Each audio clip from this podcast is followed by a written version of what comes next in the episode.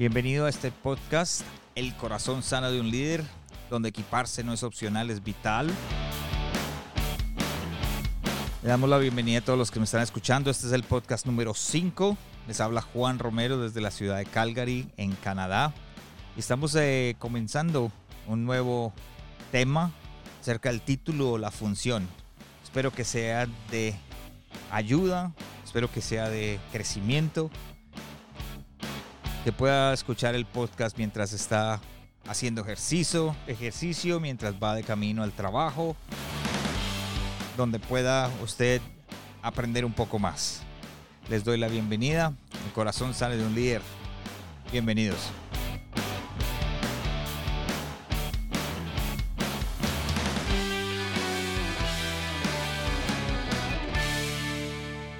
Bueno, estamos acá para el podcast número 5, el título funciona, así se llama el podcast del día de hoy. Vamos a hablar un poco acerca de en dónde estás tú en este momento como líder. ¿Estás enfocado en el título? ¿Estás parado en el título? ¿O estás parado en la función? ¿O la entiendes? Hay, hay dos diferencias grandes y, y, algo que yo siempre he dicho que lo primero es la función y luego el título. Em, si tú empiezas a trabajar en la función, eh, luego te dan el título. Un presidente de una compañía, por ejemplo, puede pararse en la función de presidente, pero la labor que hace como de guiar esa compañía, de guiar ese lugar hacia un lugar mm, eh, próspero, un lugar donde de pronto con los presidentes la, la, la meta principal es eh, poder em, tener dinero o hacer que la compañía crezca, ¿verdad? Eh, nosotros como pastores y como ministros de Dios, em, es importante saber nuestro llamado y entender cuál es el, el, el título que tenemos, pero también lo más importante, la función que tenemos. Voy a comenzar con algo que hice hace un tiempo, hace un tiempo leí un poema y dice así, si me toca sentarme en el piso me siento, si me toca comer con la mano como, si me toca ir a pie voy. Si solo es arroz con huevo, pues lo disfruto al máximo. Si alguien, por humilde que sea, me brinda su mano, saludo, porque la sencillez y la humildad hace grande y única a las personas. Nadie es más que nadie, todos somos iguales. Y cuando leí este, este poema fue algo que, que, vi en internet. Recordé cuando comencé como pastor, una familia de la iglesia nos, nos invitaron a cenar a la casa y mm, cuando llegamos allá nos dimos cuenta que no éramos los únicos que estábamos allá, que habían eh, otras familias invitadas, sino y también entonces pues obviamente veníamos a comer. Cuando llegó la hora de servir la comida, como siempre esperamos a ser los últimos y obviamente no los primeros. Y lógicamente no había silla alguna, todas las sillas estaban ya tomadas para poder sentarnos. Em, así que decidí que el mejor lugar donde sentarme era en el piso, en una esquina de la sala donde también había otras personas sentadas. Nos pusimos a charlar y a hablar. Después de unos minutos, el anfitrión de la reunión se me acercó y me dijo que me sentara y con su dedo apuntó a una silla, lo más bonita, grande, y me dijo, siéntese allá. Dijo, usted es el pastor, usted debe sentarse en esa silla. Y al ver la silla yo me di cuenta que en esa silla había una señora y ella estaba poniendo cuidado si yo me iba a sentar, me iba a parar del piso o no. Entonces yo le dije a él em, que yo ya estaba cómodo y que no quería incomodar a la señora ya que ella también ya estaba comiendo. Y mm, obviamente su plato estaba ya puesto ahí sobre, el, sobre la silla, de la, sobre la, el brazo de la silla y seguimos sentados nosotros en el piso.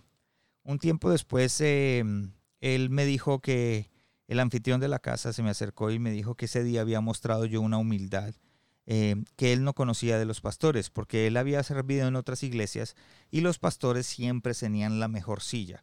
Eh, una silla enfrente, que todo el mundo los viera, una silla en, las comidas de las casas, una silla la mejor, eh, un lugar, el que primero que comida era él, el último, el que mejor se llevaba la comida era él. Entonces, y me comentó que hasta otras familias de otras congregaciones o de otra congregación donde estaba se ponían de mal genio con él porque no le habían dado el respeto que se merece al pastor. Ahora, quiero hacer un paréntesis. Una cosa es respetar al pastor y otra cosa es tratarlo como un rey. Es importante saber nuestra función como pastores. Como pastores, como ministros de iglesia, es importante saberlo. Nuestro llamado no es ser servidos, sino a servir. Dicen, no es ser los intocables de la iglesia, sino ser los que demostramos ese amor para otras personas. Y la única manera de hacerlo es como Jesús vino a hacerlo. Él vino a servir. Lo digo porque aunque usted se pare enfrente de la congregación y diga que es el hombre o mujer más humilde del mundo, sus acciones pueden decidir lo contrario. Ellos esas, esas acciones que usted hace dicen lo contrario. ¿Qué imagen quieres reflejar? Cuando tú pones una imagen enfrente de la otra, eh, por dentro son dos ingredientes. Tú muestras una cara y la otra otra. Son ingredientes peligrosos que mezclados pueden traer muchos problemas.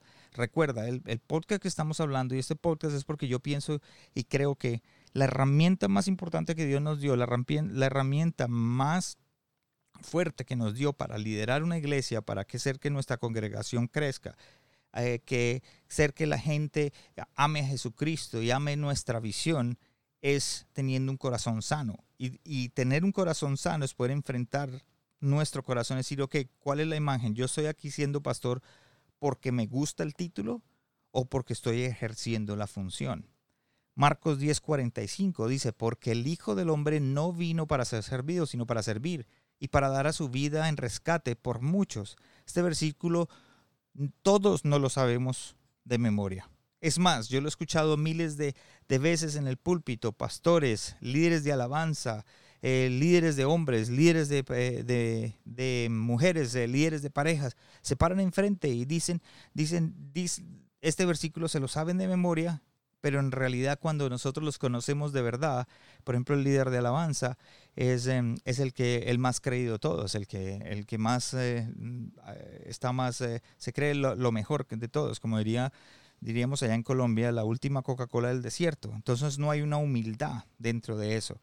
Hay otro versículo que me gusta, Mateo 23.5, todo lo que todo lo que hacen es para aparentar.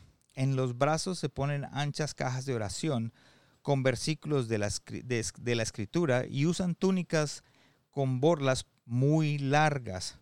Para todas las personas que asisten regularmente a las sinagogas, estamos hablando de ese tiempo, esas personas que, que, asistían a las sinagogas, em, estos sacerdotes se veían entregados, se veían respetuosos, se veían llenos de sabiduría de Dios traían cajas de oración y largas túnicas de sacerdotes. En otras palabras, estaban mostrando que eran sacerdotes. El problema no era lo que se veía.